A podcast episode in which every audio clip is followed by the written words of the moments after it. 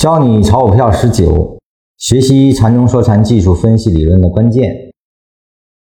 我们先看一下第一段的原文啊，我简单念一下。白迪看了各位的问题，发现前面说了很多话，似乎真能明白的没几个啊。为什么很简单啊？估计来这里的人都没受过太严格的数学训练。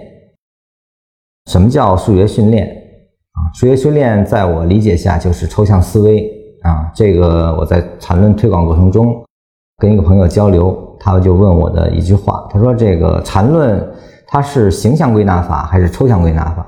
我说：“它是数学逻辑啊，它是标准的抽象归纳。什么叫抽象归纳呢？我简单举个例子啊，你比如说我们的易经啊，易经里面有个阴阳分，阳爻呢是一个横线啊，就是一根横线不断啊，阴爻呢是两个。”啊，就是中间断掉的一根横线。我们把这个呢分为阴阳，实际上就是把时间一分为二。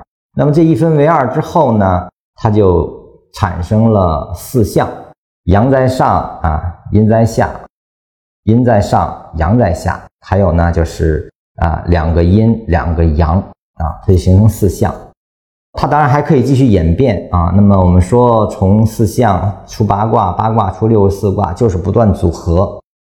这个组合过程，大家感兴趣可以自己组合一下，你会发现，无论怎么组合，它只跟你的分解方式相关啊，也就是说你分几层相关，就是说你只分阴阳，它就只可能出现这四个，不可能出现第五个了。这四个象就能把所有的状态全部描述啊，那这就叫抽象。那么市场中也是如此，禅师呢把这个走势呢，它分成了三个抽象的描述。一种呢是上涨趋势，一个叫下跌趋势，还有一个是没有方向的盘整，是三项。这三个项我们进行组合，实际上能出来九种状态，也只能是这九种状态啊，实际上就是个排列组合。这九种状态是什么？大家可以自己先去推演一下，就是说，呃，先从这个横盘开始啊，横盘加下跌一种啊，横盘加上涨一种啊，这就算。对吧？那你就往下推，你看你能推出第十种不啊？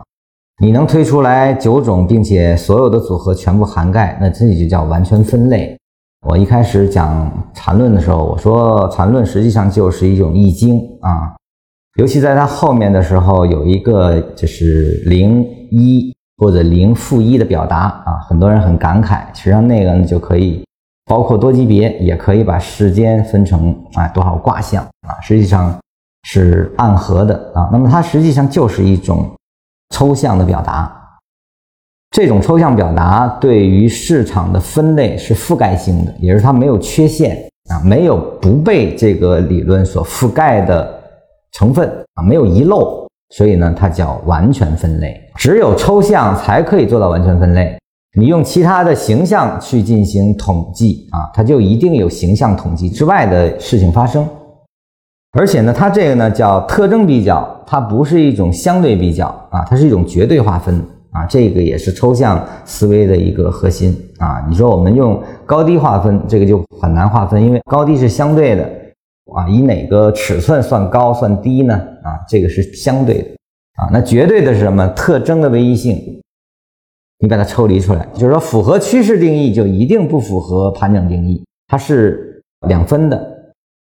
只有在这种完全的被定义下，而且是只能是唯一定义下，我们才能做到完全分类。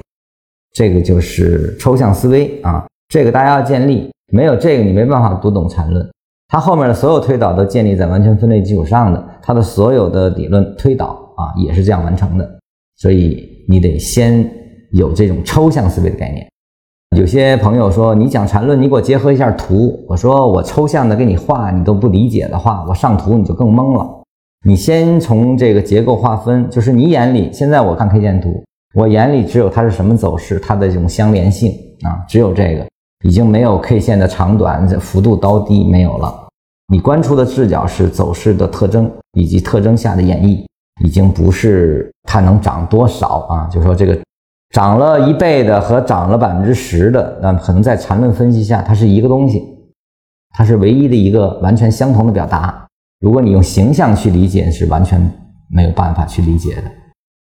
后面我就不念了啊，因为这个他说孔男人之类的文科生最大的问题就是脑子缺根筋啊，就是数学思维的这个筋，也说你建立不起来抽象。